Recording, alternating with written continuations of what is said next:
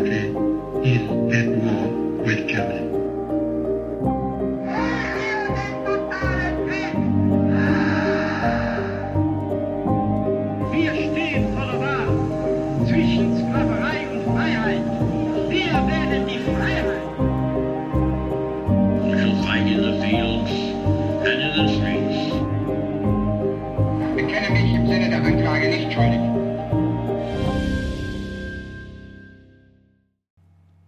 zusammen und damit herzlich willkommen zu einer neuen Folge Wunder, Wissen, Weltkrieg. Hier geht es um den Tatort Zweiter Weltkrieg, ein Podcast gegen das Vergessen und für den Frieden. In der heutigen Folge spreche ich mit Daniel Müller. Daniel ist Führungskraft und Experte für digitale Transformation. Er ist ehrenamtlicher erster Vorsitzender bei Zeugen der Zeitzeugen mit dem Schwerpunkt Personal, IT sowie deutsch-israelischen Austausch. Zeugen der Zeitzeugen ist ein Bildungsprojekt von und vor allem für junge Menschen. Ziel ist es, mit der letzten Generation der Holocaust-Überlebenden, deren Kindern und Enkeln in Kontakt zu kommen, mit ihnen in einen Dialog zu treten und auch in Zukunft das Gedenken an den Holocaust lebendig zu halten. Antisemitismus soll in allen Erscheinungsformen entgegengewirkt und deutsch-israelische Beziehungen gestärkt werden. Das Projekt Zeugen der Zeitzeugen ist in der Folge der Gedenkveranstaltung des Vereins Initiative 27. Januar e.V. zum 70. Jahrestag der Wannsee-Konferenz 2012 in Berlin entstanden. Dabei kam es zu einer tiefgreifenden Begegnung zwischen der Holocaust-Überlebenden Gita Käufmann aus Israel und Marina Müller, das ist Daniels Frau. Mit ihrer Frage, was macht ihr von der jungen Generation hier in Deutschland zum Gedenken an die Shoah, legte Gita den Grundstein für die Arbeit.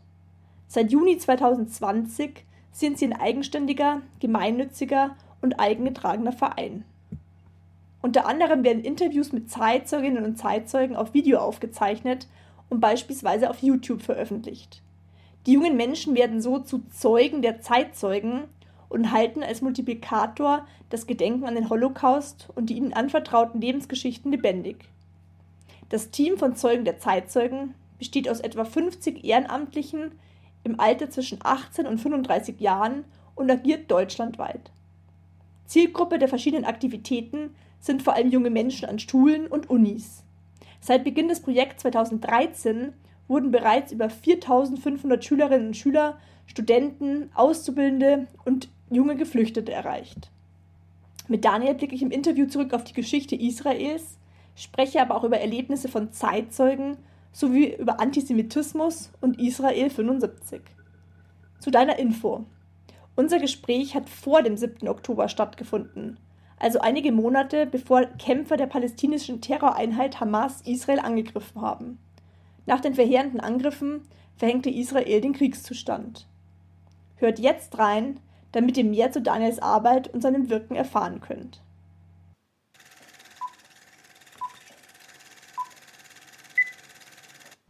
Sehr gut. Ja, super, dass es heute klappt. Perfekt.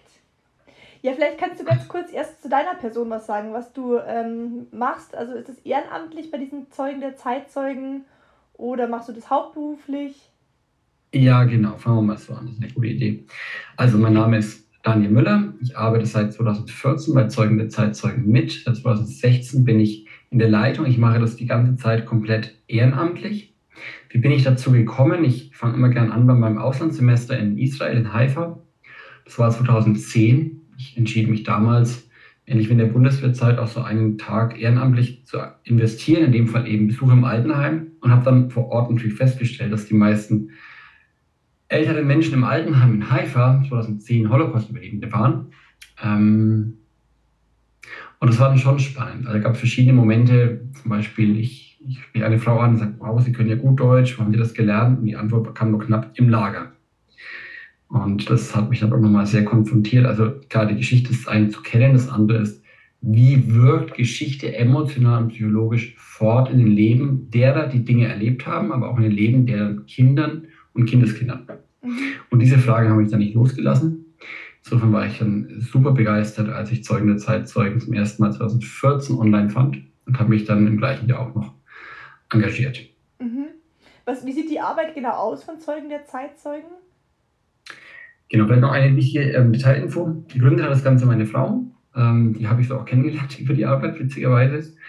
Und was machen wir? Also wir haben angefangen mit Interviews und die natürlich auch gleich schon damals 2012, 2013 in der Anfangszeit aufgezeichnet und sehr bald auf YouTube gestellt.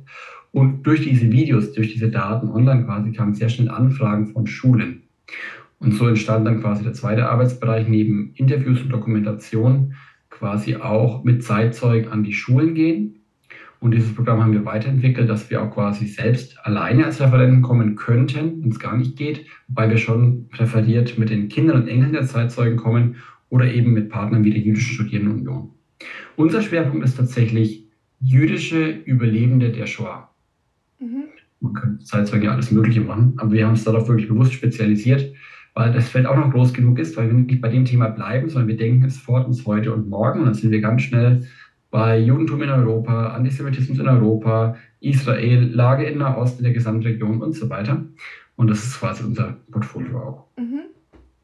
Also du hattest ja auch ähm, gesagt gehabt, dass du auch über Israel 75 sprechen möchtest heute. Ein Thema, das ja gerade brandaktuell ist. Jetzt ist ja gerade die Gründung des Staates Israel 75 Jahre her und die Zeiten sind jetzt gerade sehr turbulent. Vielleicht kannst du das für die Leute, die sich da nicht so gut auskennen, nochmal erklären, was da gerade los ist in der Stadt oder im Staat Israel. Also vielleicht jetzt speziell zum Heute, nur dass die Frage ich einordne. Mhm. Genau. Ähm, zum Heute. Entschuldigung, ich war gedanklich noch 75. Israel heißt ja auch 85 Jahre Reichspogromnacht, ne? also gleiches Datum dann im November, aber springen wir ins Heute, nicht die paar Jahrzehnte vorher.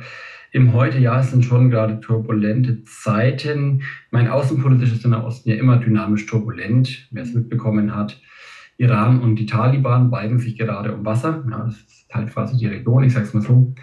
Nicht so durchschnittlich, also nicht so friedlich wie Europa die meisten Jahrzehnte nach 1945 im letzten Jahrhundert. Ähm, insofern ist da außenpolitisch meistens echt immer viel los.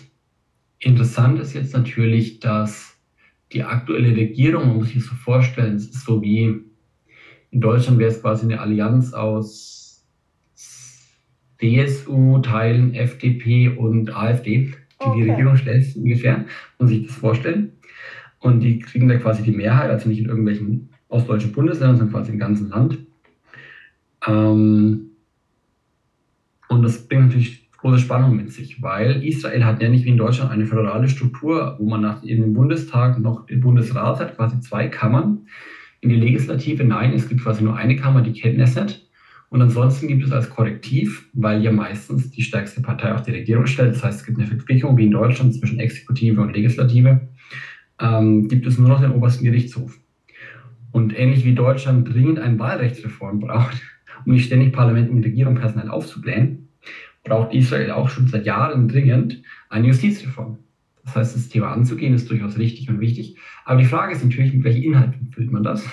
Mhm. Und steigert man nochmal die Macht der Regierung über die Justizreform? Und genau das wird probiert. Und das finden natürlich ähm, sehr viele demokratische Gruppen und nicht nur die extreme Linke, sondern auch viele mittlere Gruppen, auch viele Veteranenverbände, also Militärkreise, nicht gut, weil die genau wissen, das birgt die Gefahr eines autoritären Rutsches, wie es in Polen und in Ungarn schon passiert ist. Also die Gefahr ist quasi, dass sich Israel ähnlich entwickelt, wie Polen und Ungarn schon umgesetzt haben. Bisher wehrt sich die Demokratie Israel sehr erfolgreich dagegen. Aber es kann sein, dass sie den gleichen Weg bescheiden wie ein Polen, ein Ungarn, um das so ein bisschen vom Niveau her zu vergleichen. Wenn man in die Vergangenheit blickt, Israel wurde ja als Staat kurz nach dem Zweiten Weltkrieg gegründet. Wie kam es zu dem Zuzug in, die, in den Stadtstaat Israel damals? Mm, ich denke, muss ich kurz einhaken. Deine Frage ist ein bisschen kurzsichtig. Du fragst, wie zählen wir zur deutschen Geschichte nach 1990? Kann man machen, ist aber für die Zuhörer nicht so interessant. Also der starke Zuzug hat begonnen 1880 mit den russischen Pogromen im Zarenreich, wurde dann immer weiter gesteigert und dann gab es nochmal eine neue Welle, nachdem die Briten das Osmanische Reich besiegt hatten und der quasi große Teile, die nicht Kerntürkei waren, abgetrennt haben auch auf Wunsch der Araber übrigens, die auch keine Lust mehr hatten, türkisch regiert zu werden. Und in diesem ganzen Kontext gab es die Konferenzen nach dem Ersten Weltkrieg und dort wurde ausgehandelt, wer was bekommt. Ich sage mal, fast alle haben was bekommen, bis auf die Kurden. Also ich sage mal wieder, ich bin bloßer Kurden-Fan. Das äh, sehr unterbelichtet. Lange Rede, kurzer Sinn, nach diesen Weltkriegskonferenzen wurde auch der Völkerbund gegründet. Der Völkerbund war damals quasi so etwas wie die Vereinten Nationen heute und hatte damit einen wegweisenden Charakter für das damalige Völkerrecht. Und im Rahmen dieses Völkerbundes wurde 1921, 22 Konferenz von San Remo das britische Mandat für Palästina gegründet und Palästina war definiert als die zukünftige jüdische Heimstätte ohne bürgerliche und religiöse Rechte anderer Gruppen zu beschneiden. Mhm. Klammer auf, von politischen Rechten war nicht die Rede, aber religiöse und bürgerliche Rechte. So war das Zieldesign definiert. Und ähm, dann kam, weil du nach Einwanderung gefragt hast, dann kam aber der Kolonialismus rein, der Briten, die einfach gesagt haben, ein Jahr später 1923, hey, so ein Mist, 80 Prozent kriegen gleich mal die Araber, Transjordanien gegründet, Juden raus aus dem Gebiet, da gab es auch ein paar Siedlungen, Juden raus komplett. Und das restliche Palästina ist ja immer noch groß genug für diese jüdische Heimat. Ähm, mit der Folge nur, dass eben jüdische Einwanderung in Transjordanien auf Null gestellt wurde, aber arabische Einwanderung in Palästina weiterhin unbegrenzt stattfinden konnte. Wieso machen Briten sowas? Sie konnten damit sicherstellen, dass zwei rivalisierende Gruppen in einem gewissen Gleichgewicht bleiben und die koloniale Vormacht immer benötigt wird, um zu schlichten. So das Design. Sie sind natürlich um die Ohren geflogen. Jetzt überspringen wir kurz Zweiten Weltkrieg, die arabische Religion und so weiter. Aber das waren die Hintergründe.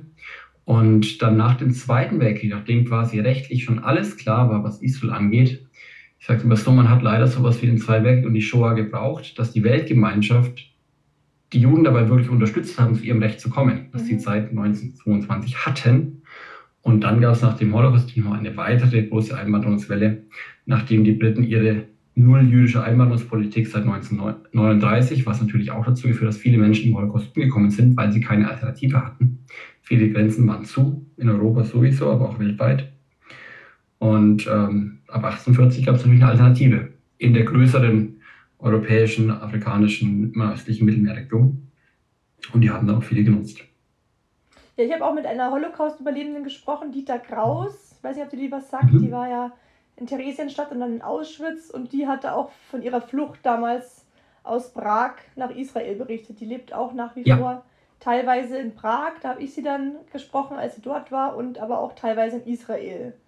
Und ein anderer Überlebender, Gidon Lev heißt der, der hat auch Theresienstadt überlebt, der lebt auch in Israel nach wie vor. Gidon Lev sagt mir was tatsächlich, ja. Der ist doch TikToker. der hat da ganz viele, ganz viele Abonnenten bei TikTok. Ja, deswegen wahrscheinlich. Ja, es waren sehr große Umwälzungen. Also, was viele auch nicht wissen, das betrifft auch nochmal Deutschland. Es gab ja gerade in, in Bayern und Süddeutschland viele sogenannte DP-Camps, also Camps für Displaced Persons. Und da waren vor allem, ich sag mal, ähm, ja, vor allem heimatlos gewordene Juden, weil der Punkt war ja, es war nicht nur die Shoah passiert, sondern gerade Polen, andere Länder haben ja auch mehr oder weniger ihre, die Juden rausgetrieben, ja, als kommunistische ähm, ähm Satelliten dann der UdSSR, die durchaus auch sehr antisemitisch war. Also ein Überlebender Pavel Hoffmann, der zitiert immer wieder gerne, er sagt, ja, die, die Nazis haben mehr Juden getötet, aber die Sowjets haben mehr Synagogen dicht gemacht. Ähm, das sind auch Teile der Geschichte, die halt vor allem dann auch noch in den Jahrzehnten nach des Zweiten Weltkriegs weiterwirkten. Ja, das hatte ich Und damals gar nicht so, so, mitbekommen, dass es eben auch im, in Polen, hatte ich auch mit einem Zeitzeugen gesprochen, das ist jetzt die aktuellste Folge gerade von dem, der ja. ähm, Arzt war, in, also in Polen damals, ähm, er ist auch gebürtiger Pole aus Lodz und der ist dann aufgrund der antisemitischen Strömungen, hat er dann das Land verlassen und ist nach Schweden quasi emigri äh, ja, emigriert. Und das wusste ich da also nicht, dass es dann in den 60er Jahren, 70er Jahren auch wirklich massive antisemitische Strömungen gab. Dass man auch gezwungen ja. war, unter anderem das Land zu verlassen. Ich lasse dir nochmal etwas zukommen. Das sind Informationen mit einem Kurzvideo zum Thema ähm, deutsch-israelische Identität. Da spricht auch die Tochter zweier Auschwitz-Überlebenden, die zufällig beide aus Polen stammen. Mhm. Und ähm, das war wohl wirklich so, da, der Vater war Kommunist, ist sehr überzeugt, im kommunistischen Polen zu bleiben. Aber als er mal wieder verprügelt wurde, hat die Frau ihm gesagt, als er blutig heimkam, ich gehe jetzt nach Israel, bleibst entweder hier oder kommst mit, entscheide dich. Und ähm, es hört sich lustig an, aber es ist natürlich gar nicht lustig. Ja. Also das Thema Antisemitismus ging ungefiltert in Polen von den 50, 40ern bis 60ern weiter, was auch dazu führt, dass es auch heute noch politische Spannung gibt zwischen mhm. Israel und Polen.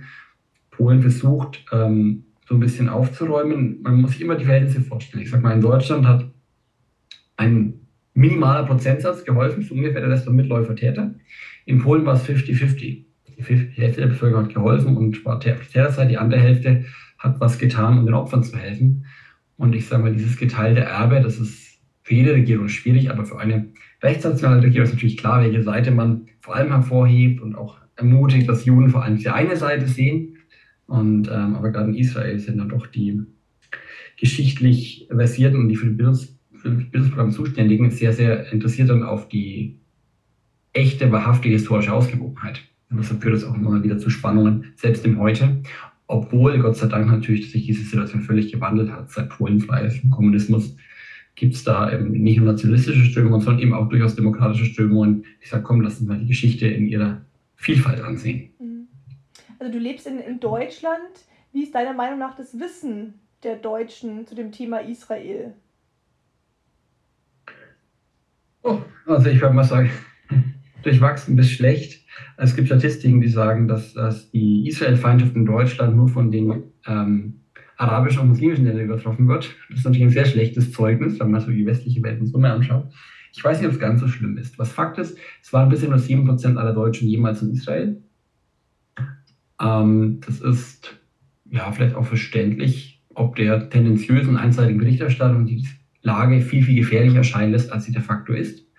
Ich sage immer, das Risikoprofil in Israel ist ähnlich wie in Deutschland. Das sind halt andere Risiken. In Deutschland wird man quasi eher erschossen oder abgestochen. In Israel gibt es halt sowas wie ähm, mehr Verkehrstote und Raketen, ja, die, die Risiken beteiligt sind. Ähm, ist wirklich so. Ähm, das heißt, das, ja, das kommt dann das auch, was man gewohnt ist. Also wenn man natürlich von aus einem behüteten Dorf aus dem Lande Deutschlands kommt, mit einem sehr, sehr geringen ähm, Anteil kürzlich zugezogener und so weiter, dann ist es wahrscheinlich dort schon sicherer als die meisten Regionen Israels. Aber wenn man jetzt aus Szeneviertel von Berlin, Köln oder Hamburg kommt, lebt man wahrscheinlich im Alltag gefährlicher als in den meisten ähm, Gebieten des Staates Israels, wenn man jetzt die umstrittenen Gebiete nicht mit äh, dazu rechnet. Ja. Ähm,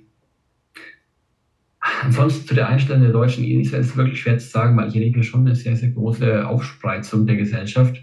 Wobei ich denke, was man über alle Ideologien und Glaubensstimmungen festmachen kann, wage ich die These zu sagen, dass diejenigen, die sich intensiv mit ihrer Familiengeschichte beschäftigt haben, auch mal zwei bis fünf Generationen zurück, eher ein positives Bild von Israel haben als diejenigen, die ihre Familiengeschichte eher verdrängt und weggeschoben haben, mhm. weil dadurch der, der Horizont der Einzelperson einfach größer ist. Im intergenerationellen Sinne. Mhm. Ich glaube, dass viele sich vorstellen, dass eben Israel hauptsächlich aus Holocaust-Überlebenden und den Nachfahren besteht. Aber es ist ja bunt gemischt, die, die, die Leute, die dort leben. Es ist ja nicht nur so, wie du gesagt hast, ähm, ehemalige ähm, ja, Verfolgte, sondern ja auch aus arabischen Ländern Menschen, die dort leben.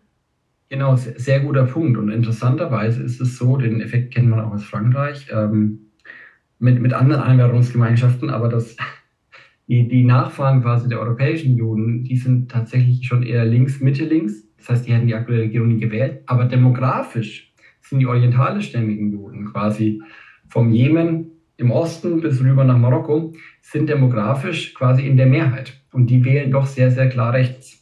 Rechts, weil es bringt meistens wirtschaftlichen Fortschritt und Aufschwung, weil kapitalistischer orientiert als die linken Parteien. Aber natürlich mit einem gewissen äh, Risiko, Kollateralschaden, dass es sein kann, dass eben nicht jüdische Gruppen ähm, weniger Rechte bekommen, sondern in, in Rechten beschnitten werden. Und das wiederum gefährdet die Demokratie als Ganzes. Denn wenn es nur eine Diktatur der Masse ist, die nicht rechtsstaatlich Rechte von anderen Gruppen gewährleistet, wie aktuell, und da ist Israel einzigartig, auch deutlich besser als die Türkei zum Beispiel, im Thema Rechte für Einzelne zu gewähren. Ähm, und das will, wenn das untergraben wird, dann ändert sich nicht sehr viel. Mhm. Also nicht nur für die betroffenen Gruppen, sondern auch für die, ja, ich weiß nicht, man sagen, demokratisch gesinnte Mehrheit, aber für den ähm, Teil deutlich über 40 Prozent der Bevölkerung, die haben gesagt, wir wollen auf jeden Fall Demokratie, gerne jüdisch, aber Demokratie vorne. Die anderen sagen, ja, jüdisch vorne, so ungefähr. Und Demokratie, hm, ja, kann man drüber reden, so nach dem Motto, wenn die ganzen Sicherheitsrisiken ausgeräumt sind, was im Nahen Osten wahrscheinlich auf absehbarer Zeit nicht passieren wird. Bist du selbst ähm, häufig in Israel, immer wieder jedes Jahr oder wie oft warst du schon vor Ort? Also für mich persönlich, ich war ähm, gut 15 Mal schon da. Also seit 2006 ist das Jahr, kann man schon fast sagen, im Schnitt einmal pro Jahr. Aber in der Praxis natürlich eine gewisse Häufung, weil dann Corona mal eher wieder eine Pause. Und in den umstrittenen Gebieten der, der Westbank oder Judäa und Samaria, je nachdem, welche Ströme man fragt, da war ich so dreimal unterwegs und einmal intensiv, auch mehrere Tage in Ramallah, Hebron und Bethlehem, um mir ein Bild zu machen. Genau. Was könnte denn die deutsche Bevölkerung oder Deutschland unterstützen tun für diesen Konflikt? Für den Konflikt, Also gibt dass er lange geht. Gäbe es Möglichkeiten, ähm, ja, mehr Aufklärung zu betreiben, äh, das Ganze zu unterstützen oder was könnte man machen? Also ich sage es mal so, ich glaube, Deutschland macht sehr viel für den Konflikt, so nach dem Motto, dass der Konflikt möglichst lange währt. Ich denke, Deutschland sollte sich gründlich überlegen, was gefördert wird und was nicht gefördert wird und konsequenterweise allen nicht-demokratischen Akteuren die Gelder streichen. Egal, ob sie jetzt jüdisch, palästinensisch, muslimisch, sonst was sind, sondern wirklich einmal nach dem Filter gegen Demokratie, ja, nein. Ähm, wird nicht gemacht. Es gibt gerade eine sehr, sehr einseitige Förderung verschiedener Gruppen, die sehr nahe an der palästinensischen Seite sind. Wenn man auf der jüdischen Seite sehr genau hinschaut, das ist ein interessantes äh, Missverhältnis. Nicht nur bei den Deutschen, auch bei den europäischen Akteuren, wobei Deutschland der größte Geldgeber ist, der EU zum Beispiel. Insofern ähm, gibt es da schon ein Thema. Ich zum Beispiel würde tatsächlich alle Zahlen davon abhängig machen, wie die Bildung läuft. Und de facto ist immer noch so, dass nicht nur Gaza, eine terroristische Organisation, zu Hass und gegen Juden erzieht, ganz allgemein gesprochen. Genauso passiert es auch in Ramallah und in den ähm, umstrittenen Gebieten, Westbank, Samaria, je nachdem, woher man kommt. Umstrittene Gebiete ist der richtige Fachbegriff. Ähm, weil dann könnte ich zumindest die Hoffnung haben, dass in ein, zwei Generationen der Hass rausgewachsen ist. Ja? Solange ich aber beliebig das Geld gebe, das an ähm, Familien geht von sogenannten Märtyrern, die quasi Terroristen waren und gleichzeitig noch Hass in Schulbüchern unterrichtet, das ja antisemitisch ist, weil mich nicht, auch nicht wundert, dass ein Abbas völlig antisemitisch daherkommt. Mhm. Siehe Scholz letztes Jahr. Und habe auch wenig Hoffnung, dass es in der Zukunft besser wird. Dann lieber Projekte, die ähm, Projekte unterstützen, die, ich sage mal, von verschiedenen Religionsgemeinschaften anerkannt sind, dass sie wirklich nachhaltig wirken. Ja, also quasi unter Beteiligung von zum Beispiel äh, jüdischen Siedlern und Palästinensern oder eben von Israelis und Palästinensern und Arabern. So würde ich dann eher Gelder umleiten. Und dann eben nicht durch, durch ähm, wenn man sie schon durchführen möchte, dann eben nur durch Institutionen, die von beiden Seiten auch akzeptiert werden, als, sage ich mal, mhm. faire, durchführende, äh, durchführendes Organ. Und es passiert viel zu wenig, dass man da genau hinschaut. Liegt wahrscheinlich auch ein bisschen daran, dass ähm, das deutsche diplomatische Personal eine gewisse Kontinuität hat durch das deutsche Beamtentum. Hm, ist nicht immer zum Guten, ich formuliere es mal so. Mhm. Wie sieht es Stichwort auch Iran. Wie schwer ist es jetzt für eine Außenministerin Baerbock, die deutsche Iran-Politik zu ändern? Ja, da gibt es halt, ich will nicht sagen Filz, aber da gibt es halt eine gewisse Schicht, die gewisse romantische Vorstellungen hat, die so einfach äh, völlig unrealistisch sind, ja. wie es erkannt wurde von äh, den Jugendorganisationen aller deutschen demokratischen Parteien, also ohne Linke, AfD, alle, die da eine härtere Gangart fordern, zum Beispiel. Wie sieht das Leben aktuell aus für die Menschen in Israel? Also heute habe ich noch nicht die Presse so genau gecheckt. Aber grundsätzlich glaube ich, sind alle froh, dass es noch nicht zu dem konkret großen angelegten ähm, von Iran koordinierten Angriff Hisbollah, Gaza, Hamas gleichzeitig geführt hat, sondern dass es ähm, ja, dass sie quasi ihren, ihren gewohnten Alltag so weitermachen. Der gewohnte Alltag heißt eben immer wieder Terrorgefahr, Raketen aus Gaza und so weiter. Mhm. Die meisten leben ihr Leben, kämpfen mit hohen Preisen einer hohen Inflation auch, aber es ist, ich würde mal sagen, im Rahmen. Israel hat mittlerweile ein Entwicklungsniveau erreicht, das das von Spanien erreicht und übertrifft. Also Spanien, Portugal, Polen, das ist so eine Klasse, die Israel auch mittlerweile erreicht hat und dabei ist vorbeizuziehen, wobei die Gruppen so unterschiedlich sind. Also innerhalb des Judentums gibt es die ganz orthodoxen Juden, quasi ganz klassisch, die Frau hat acht Kinder, die Frau arbeitet, gibt das Geld, der Mann betet und erzieht die Kinder mit. Rollenverteilung quasi. Zu ganz linken, hochmodernen, lebenden Hightech-Startup-Gründern, die schon drei Startups gegründet haben, mehrere Exits über mehrere Millionen Dollar gemacht haben und entsprechend sich viel leisten können. Und das ist so die Bandbreite auf jüdischer Seite. Dann gibt es auf arabischer Seite die Beduinen mit vier Frauen und 35 Kindern so ungefähr. und dann gibt es die, die westlichen, die meisten Araber sind Muslime, nicht alle, ähm, noch Drusen, Christen und so weiter, die dann quasi ähm, auch voll integriert leben, ja, in der Armeebahn und im Hightech-Bereich auch sind. Aber das ist wirklich eine Riesenspreizung von Industrieland mit einer höheren Entwicklung als der deutsche Durchschnitt bis hin zu Gemeinschaften, die mehr oder weniger bewusst noch auf Entwicklungslandniveau unterwegs sind. Mhm. Und das halt alles auf einer Fläche wie Hessen, da kann man sich vorstellen, viel Alltagsdynamik auch mit drin ist, ja. Natürlich. Ganz unabhängig vom Konflikt. Bei den Begegnungen, wo du erzählt hattest in den ähm, Pflegeheimen in Israel, weil ähm, waren ja viele Holocaust-Überlebende. Was ist bei dir, also ich finde immer, die haben die Gemeinsamkeit, dass sie alle sehr positiv sind, also dem Leben gegenüber sehr hoffnungsvoll. Was hast du festgestellt, was die vielleicht für eine Gemeinsamkeit haben oder wie sie das Leben sehen? Also alle hoffnungsvoll würde ich jetzt nicht sagen, aber gut, ich, ich kenne auch über 30 plus persönlich, ähm, aber die meisten schon, also die meisten in der Öffentlichkeit berichten, ja, die haben viel reflektiert, die haben ihre eigene Geschichte und die haben versucht, eine Weltgeschichte in irgendeinem Sinn reflektiert und haben durchaus die Hoffnung, dass wenn junge oder ältere Menschen heute sich besser entscheiden als ihre Vorfahren damals, eine bessere Welt dabei herauskommen kann. Nicht muss, aber kann.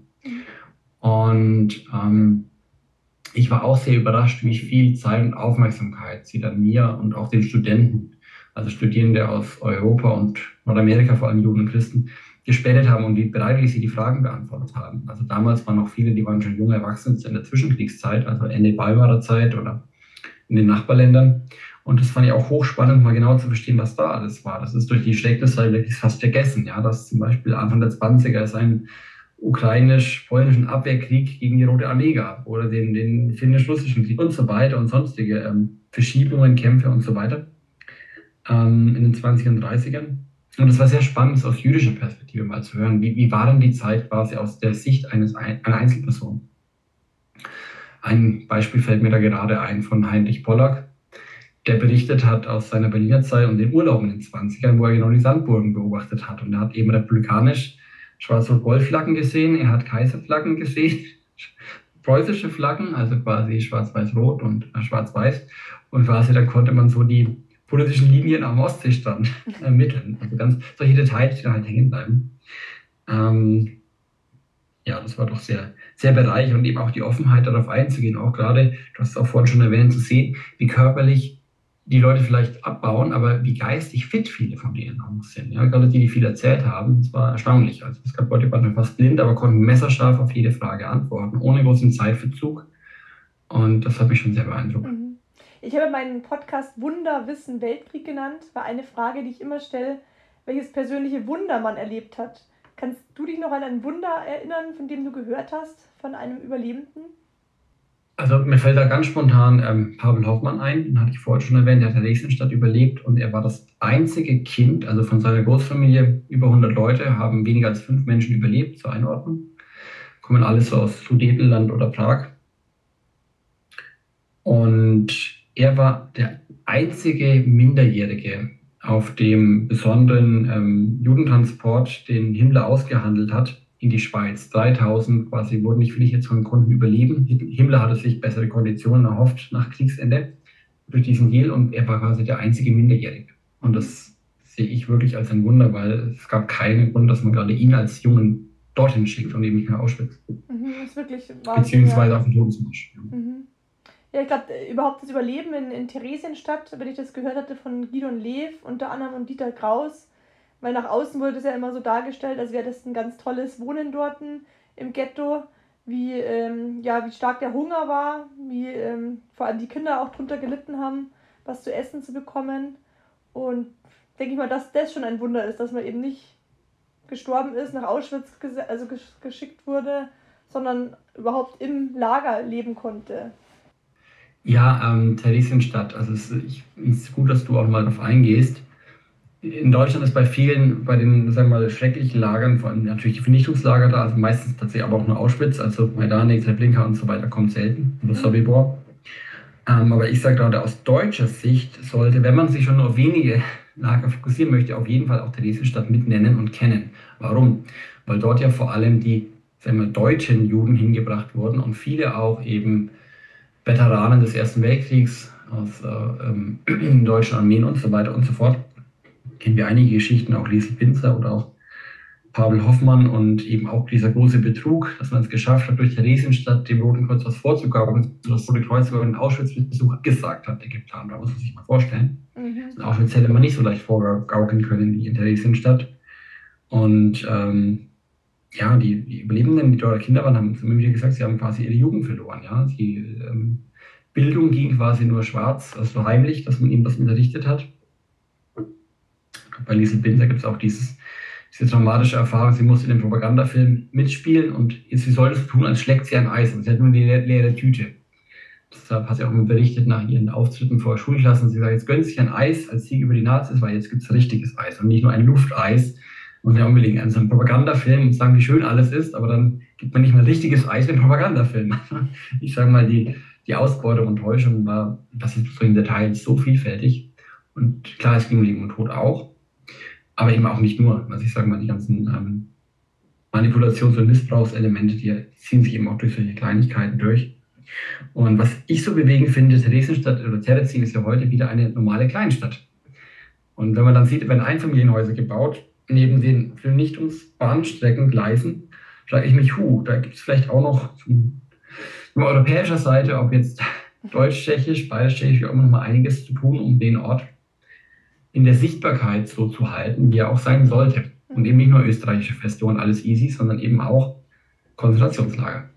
Ja, mir geht es immer so ähnlich, wenn ich in Dachau bin, weil ja auch der Stacheldrahtzaun außenrum und daneben die ganzen, also das Wohngebiet, die Häuser, ähm, so nah eben am Lager dran und die Polizeistation in der ehemaligen SS-Zentrale, wo die äh, ja, Polizisten ausgebildet werden, finde ich auch mal ein bisschen bitter irgendwie den Beigeschmack, wenn man das so wahrnimmt, ähm, ja, dass man direkt dann mit seiner Familie neben dem Zaun lebt, wo damals eben ja so viele Menschen Leid erfahren haben.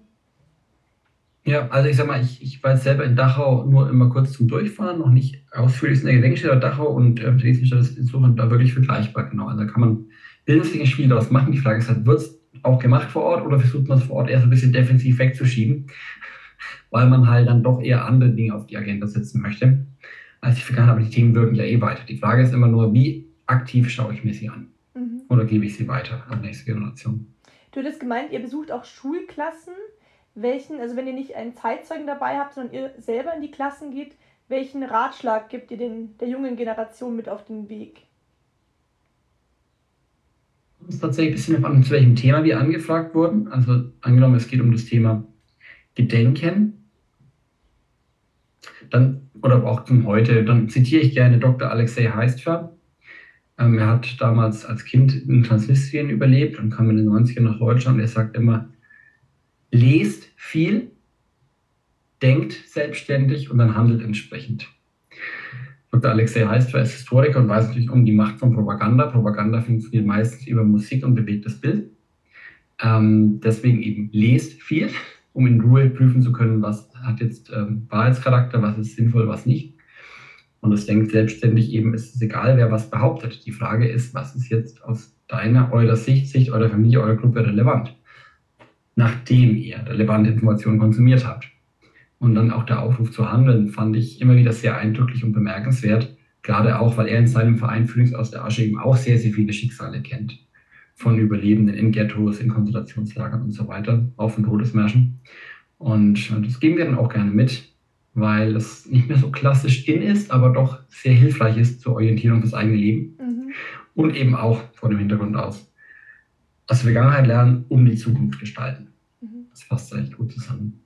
Ja, das ist auch mein Anliegen von, von dem Podcast eben, weil da, ich hatte ja für, meine, für die Recherche meiner Romane, habe ich ja viel mit Zeitzeugen gesprochen gehabt und habe diese Gespräche auch mal aufgezeichnet und zum Teil eben in der Klasse verwendet, darüber gesprochen und Themen, die angesprochen wurden, wie jetzt Auschwitz, ähm, ja, beleuchtet. Und da hat mich dann ein Schüler auf die Idee gebracht, die zu sammeln und einen Podcast zu machen. Und so kam es dann letztendlich dazu. Und da ist natürlich auch das Ziel, die Erinnerung weitergeben, weil der Ukraine-Konflikt, wir haben einige ukrainische Schüler auch an der Schule, ist natürlich jetzt wieder in den Fokus gerückt. Also Krieg ist wieder sehr aktuell ja. geworden. Viele Schüler hatten ja auch, ähm, die jetzt eher Urgroßeltern, nicht Großeltern, die im, im Krieg waren, was erlebt haben. Und das Interesse ist nach wie vor wirklich sehr groß. Ähm, und ja, sozusagen einen Beitrag zu leisten, ans Erinnern, an ja, nicht also gegen das Vergessen zu arbeiten. Äh, finde ich prima, genau. Deswegen reden wir auch, ich sehr lobenswert, dass du da quasi zu deiner Lehrtätigkeit on top noch etwas tust. Gerade die digitalen Spuren erreichen dann doch meistens mehr Menschen, als man mhm. selber physisch erreichen kann.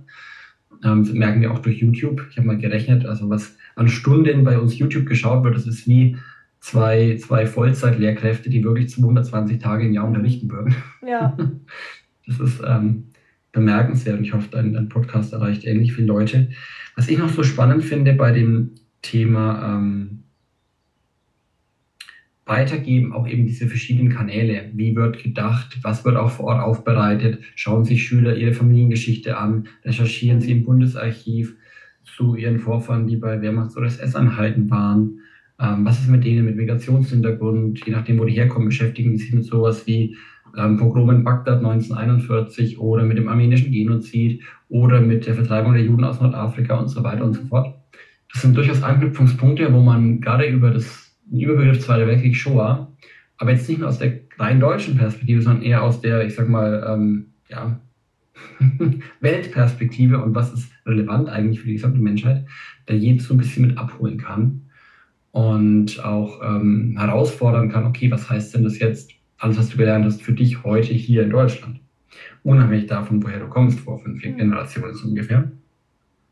Das ist mir persönlich auch immer sehr wichtig, weil dann sieht man doch nochmal oft mehr Gemeinsamkeiten als, als Unterschiede, auch wenn es natürlich ähm, ganz andere Leiderfahrungen sind und waren. Oder jetzt auch, da wurde ich angesprochen, in Israel, ähm, bei diesen Besuchen, wo eine gesagt hat, ich will unbedingt einen jüdischen Zeitzeugen hören, weil ich kenne von meinen Vorfahren die Fluchtgeschichte von Ostpreußen. Ich wollte unbedingt die andere Seite hören. Weil ich sehr ehrlich habe gesagt, das ist jetzt jüdische Überleben die andere Seite. Für mich wäre die Rote Armee die andere Seite ja. zum Beispiel. Also deshalb ist sehr spannend, wieso, ähm, klar, wenn man jetzt nur nach Täter und Opfer unterscheiden würde, kann man das vielleicht so tun, aber es gibt dann doch oft sehr einseitige Erinnerungen, einseitige Traditionen. Da lohnt sich schon bildungstechnisch ranzugehen und über Fakten, aber auch persönliche Geschichten, Biografien, Dinge sichtbar zu machen oder auch Kartenmaterial. Also gerade du hast die Ukraine angesprochen. Wenn man mal malt, was war das jüdische Siedlungsgebiet aufgrund von zaristischen Entscheidungen? Wo war das damals? Wo war die Shoah? Wo findet jetzt der Ukraine-Krieg statt? Man wird große Schnittmengen finden. Mhm. Einfach geografisch. Und ähm, wie du auch sagst, damit wird die Geschichte auch visuell sichtbar im Heute. Ja, klar, das zieht sich natürlich viele, viele Jahre davor, auch schon vor dem Zweiten Weltkrieg, äh, wie sich das alles angebahnt hat. Aus heutiger Sicht ist es halt für viele unvorstellbar, wie ein Mann wie Hitler an die Macht kommen konnte, diesen Plan in seinem Buch Mein Kampf niederzuschreiben und es dann auch tatsächlich in die Tat umzusetzen. Da ist dieses Verständnis so, ja, wie, wie kam es dazu, große Arbeitslosigkeit etc., muss man das natürlich auch wieder weiter vermitteln, wie es überhaupt zu so, zu einer Katastrophe kommen konnte. Gut, aber auch eben latenter Antisemitismus, gerade in Deutschland. Also ich sag mal, viele spielen ja gerne auf das österreichische Herkunft an, aber wenn man im Ersten Weltkrieg schaut, im Ersten Weltkrieg zum Beispiel wurden Juden in der österreichischen Armee mehr befördert als in der deutschen, obwohl sie, sage ich mal, überdurchschnittlich viel militärisch in Anführungszeichen geleistet haben, was die Dekorationen von Soldaten ausgeht. Ähm, also ich sage mal, das Thema latenter Antisemitismus, vor allem in lutherisch geprägten Ländern, das war schon ein, ein, ein massiver Punkt. Und wenn man schaut, dass zwar Nazi-Symbole weg sind, der Alliierten mehr oder weniger, aber dass immer noch in Wittenberg äh, eine Judensau an der Kirche hängt und nicht im Museum, wo ich sage, sorry, das ist nicht sinnvoll. Jetzt muss der Antisemitismusbeauftragte Felix Klein muss an die UNESCO schreiben, um der Stadt diesen UNESCO-Status zu entziehen, dass die Kirchengemeinde sich bewegt. Also da muss man sich schon fragen, ja, wo haben wir wirklich dazugelernt? Und ich mhm. spreche jetzt mal vor allem den eher protestantisch-freikirchlichen ähm, Bevölkerungsteil Deutschland an in katholischen Domen auch, ja, Synagoga, Ecclesia. Also ich sag mal, Antisemitismus auf verschiedenen Ebenen, ob jetzt religiös oder sonst wo, ist ja omnipräsent. Mhm. Roger Waters, irgendwelche ähm, Auftritte und so weiter und so fort. Ja, also ich sag mal, zugrunde liegenden Dynamiken, da denke ich, kommt man nur ran, wenn man selber gründlichst seine eigene Familiengeschichte angeht. Mhm. Ansonsten nimmt man die Themen nicht ernst und bleibt gefangen in einem tradierten Antisemitismus, der einfach weitergereicht wird. Und das erklärt für mich schon ziemlich schnell, wieso interessante oder komische Kräfte an die Macht kommen können, die dann sehr zerstörerisch wirken. Weil das ist ja oft eine Spitze des Eisbergs. Ja? Wenn ich Antisemitismus zulasse, lerne ich auch, lasse ich auch noch Feindschaft gegen Zigeuner zu oder gegen diese Gruppe, jene, zack, zack, zack. Und irgendwann bin ich schon im autokratischen Regime. Und je nachdem, wer dann am Fahrersitz ist, kann alles Mögliche passieren. Für mich eine der wesentlichsten und prägnantesten Lehren aus der Geschichte. Egal, was die Bevölkerung sonst für Überzeugungen hat. Hast du persönlich auch schon Erfahrungen mit Antisemitismus gemacht in deinem Leben oder deinem Alltag? Genau, also ich selbst bin, bin Christ, das ist für uns jetzt nicht so massiv, aber doch durchaus online. Also ich sage mal, wir überzeugende Zeitzeugen erleben das schon, mhm. antisemitische Kommentare. Ähm, oder auch ähm, Schmäh, Schmähschriften gerade auf YouTube. Also manche lassen wir dann löschen, manche lassen wir dann aber auch stehen und kommentieren sie nur. Ähm, wir kennen es halt tatsächlich viel aus Berichten von den Enkeln von Zeitzeugen, denen wir arbeiten, dass sie entweder an der Schule geschlagen werden oder dass sie ähm, auf irgendwelchen ähm, Schülerchats Sachen mitbekommen wie Chu Chu Chu, die Autobahn oder die, die Autobahn dazu, wenn wir nach Auschwitz fahren und so weiter. Also ähm, wo man sich dann schon fragt, okay, wieso kommen jetzt Schüler dazu, sowas in den Schülerchat zu schicken? Ja, also da lässt doch sehr tief blicken. Ich habe jetzt neulich von einer Grundschule gehört, bei einem Vortrag am 23. Mai, unsere Homepage recherchieren, ähm, wer genau und was. Die haben berichtet, dass 2009 das Gedenkkreuz eines Widerstandskämpfers umgehauen im Wald noch rumlag und die das erst wieder herstellen mussten, 2009. Ja? Und dann einzelne ähm, Eltern, also konkret ein Vater, verboten hat, seiner Tochter bei dem Aufbauprojekt mitzumachen, weil Hitler ja gute Autobahnen gebaut habe. Also, ich sag mal so, und es war auf dem platten Land, ja. Ähm, was will ich noch dazu sagen? Also ich kann nur bestätigen, wir haben ein nachhaltiges Antisemitismusproblem, das durch die bisherigen Maßnahmen noch nicht ansatzweise richtig gelöst wird. Das heißt, wir haben viel zu tun im Bereich Bildung, wir haben viel zu, tun im Bereich Strafrecht, im Bereich Realpolitik, hat den Osten schon angesprochen. Und dann kann sich das so langsam ändern.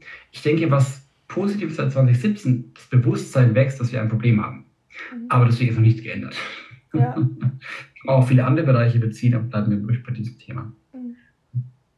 Meinst du, es wäre möglich, noch mit ähm, Zeitzeugen persönlich zu sprechen oder ist es ähm, relativ schwierig aktuell? Ja, also für ein Interview. Also ich sage mal, viele, viele der Zeitzeugen, mit denen wir arbeiten, die wollen vor allem persönlich sprechen. Das macht es natürlich schwierig. Wir haben ein, zwei, die auch bereit sind, digital zu sprechen. Da versuchen wir dann Schulanfragen zum Beispiel zu bündeln. Ähm, ansonsten eben die Idee mit den Kindern und Enkeln. Was ich sehr ermutigen kann, weil der Podcast hoffentlich auch von Schülern und Schülerinnen gehört wird.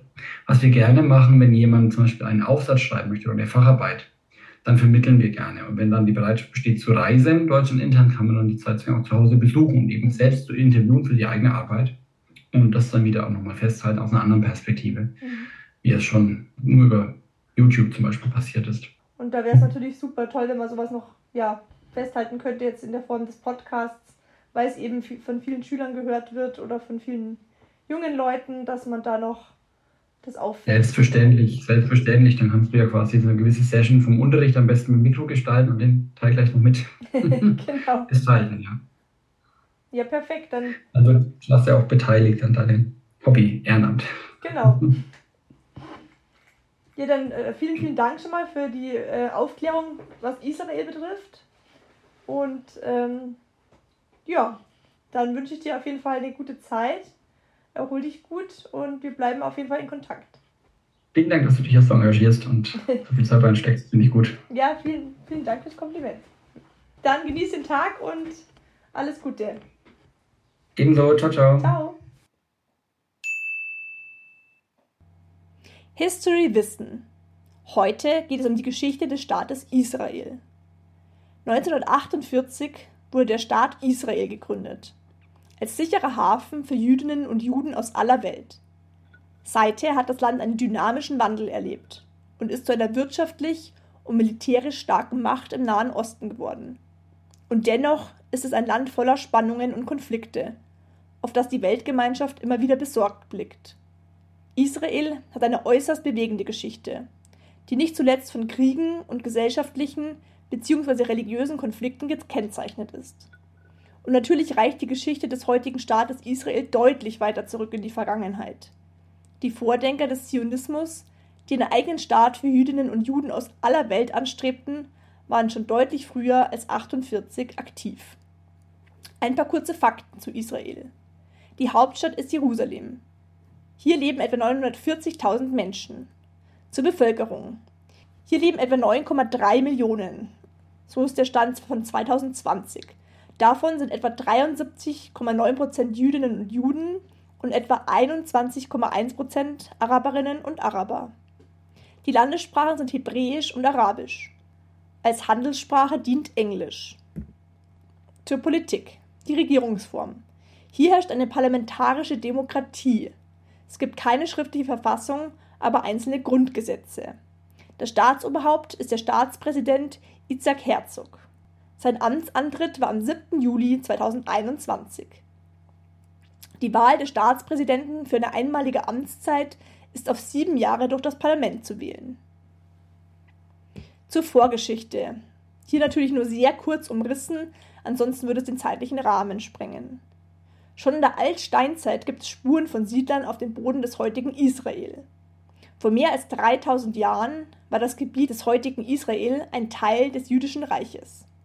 Die Ansiedlung israelischer Volksstämme in Palästina und den umgebenden Regionen ist für die Zeit seit etwa 1250 vor Christus datiert.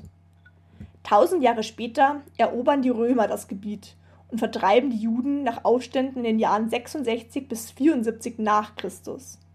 Diese fliehen hauptsächlich in verschiedene Gebiete Europas. Mit dem Beginn der Kreuzzüge am Ende des 11. Jahrhunderts werden in Palästina vier christliche Kreuzfahrerstaaten errichtet.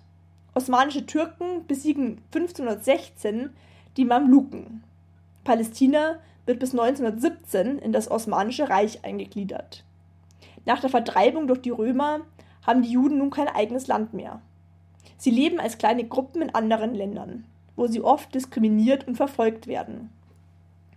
Gegen Ende des 19. Jahrhunderts, mit der Ausbreitung des Antisemitismus, des Rationalismus und des nationalen Bewusstseins in Europa, entstehen mehrere Gruppierungen, die in einer tatsächlichen Rückkehr nach Eretz Israel, das heißt das Land Israel, und der Gründung eines eigenen Staates eine Lösung für die Juden sahen. Die Zionismusbewegung ist ein Sammelbegriff für unterschiedliche Denkweisen, Interpretationen und Ideale. Gemeinsam war ihnen die Auffassung, ein Staat Israel sei nicht nur die Beendigung der andauernden Flucht vor dem Antisemitismus, sondern vor allem auch eine Selbstverwirklichung. Als die Juden vor allem in Deutschland immer stärker unterdrückt wurden, flüchteten Hunderttausende von ihnen ins gelobte Land. Nach der Terrorherrschaft des Nationalsozialismus in Deutschland, die die Ermordung von rund sechs Millionen Jüdinnen und Juden in Europa zur Folge hatte, stand für viele der Überlebenden fest, dass sie nur in einem eigenen Staat frei und sicher leben könnten. Doch es gibt ein Problem. Das Gebiet war bewohnt. Seit Jahrhunderten lebten dort Palästinenser. Genau wie Christen und Juden haben auch die Muslime hier ihre heiligen Stätten, ihre Religion, das Islam.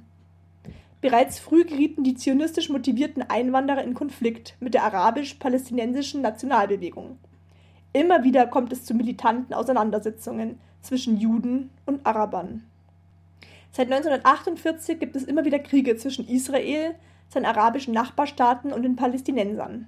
Das zentrale Thema, wem gehört Palästina? Ich kann die vergangenen Konflikte nur kurz umreißen, da dies sonst viel zu lange dauern würde. Zum einen ist die El-Nakba, die Katastrophe, der Unabhängigkeitskrieg von 1948 zu nennen. Zudem muss die Suez-Krise von 1956 erwähnt werden, der Junikrieg oder der sogenannte Sechstagekrieg von 1967, der Yom Kippur-Krieg von 1973, der Libanonkrieg und der erste und zweite Intifada. 1993 kommt es zum Osloer Friedensprozess. Die weltweiten politischen Entwicklungen der 90er Jahre brachten eine entscheidende Wende im Nahostkonflikt. Die Sowjetunion bricht zusammen, der Golfkrieg entbrennt. Damit verschob sich das Kräfteverhältnis in der gesamten Region. Durch die mehrere Jahre andauernde blutige Intifada standen sowohl die Palästinenserführung als auch die israelische Regierung unter Druck. Israel überwand seine ablehnende Haltung gegenüber Verhandlungen mit den Palästinensern und seine arabischen Nachbarn waren bereit, den jüdischen Staat durch die Aufnahme direkter Gespräche anzuerkennen. Das Abkommen wird als Ende der jahrzehntelangen Kriege gefeiert. Die Präsidenten werden sogar mit dem Friedensnobelpreis ausgezeichnet. Leider muss man sagen, dass sich das Abkommen bis heute nicht auswirkt. Immer wieder kommt es zu deutlichen Spannungen. Am Morgen des 7. Oktobers greifen Kämpfer der palästinensischen Terrororganisation Hamas Israel an. Nach den verheerenden Angriffen verhängt Israel den Kriegszustand und bereitet nun offenbar eine Großoffensive im Gazastreifen vor. Die Geschichte des Konflikts zwischen Israelis und Palästinensern ist lang und blutig, mit vielen Kriegen und Krisen. Der Staat Israel wurde vor 75 Jahren gegründet. Drei Jahre nach dem Ende des Zweiten Weltkriegs mit dem Mord an sechs Millionen europäischen Juden durch Nazi-Deutschland. Seit dem Tag seiner Gründung muss sich Israel gegen seine Feinde militärisch verteidigen. So ist das Thema Gespräche mit Zeitzeuginnen und Zeitzeugen, Erinnerungskultur und der gemeinsame Austausch wichtiger denn je. Daniel Müller hat mit vielen anderen Autorinnen und Autoren ein Handbuch namens Das Erbe der Zeitzeugen Bildung für die Nachwelt geschrieben, das genau diese wichtigen Themen aufgreift. Für ihn ist besonders der Blick in die Zukunft wichtig. Irgendwann werden die Zeitzeugen nicht mehr unter uns sein. Daher haben Daniel und ich ein gemeinsames Ziel. Weitererzählen. Nicht vergessen. Indem ihr euch die Podcast-Folgen anhört, werdet auch ihr zu den Zeugen der Zeitzeugen und tragt dazu bei, dass die Geschichte nicht in Vergessenheit gerät. Somit trägst auch du das Feuer und die Flamme weiter. Ich danke dir sehr, dass du dir die Zeit nimmst, die Gespräche und Interviews regelmäßig anzuhören, sie weiterempfiehlst, sie dir Mut machen können und dir Hoffnung schenken. Ich freue mich sehr auf die nächsten Gespräche und Interviews, die ich führen darf und anschließend mit euch teilen kann. Ich würde mich sehr über eine positive Bewertung von euch freuen. Seid nächstes Mal auch wieder mit dabei, wenn es heißt Wunder, Wissen, Weltkrieg.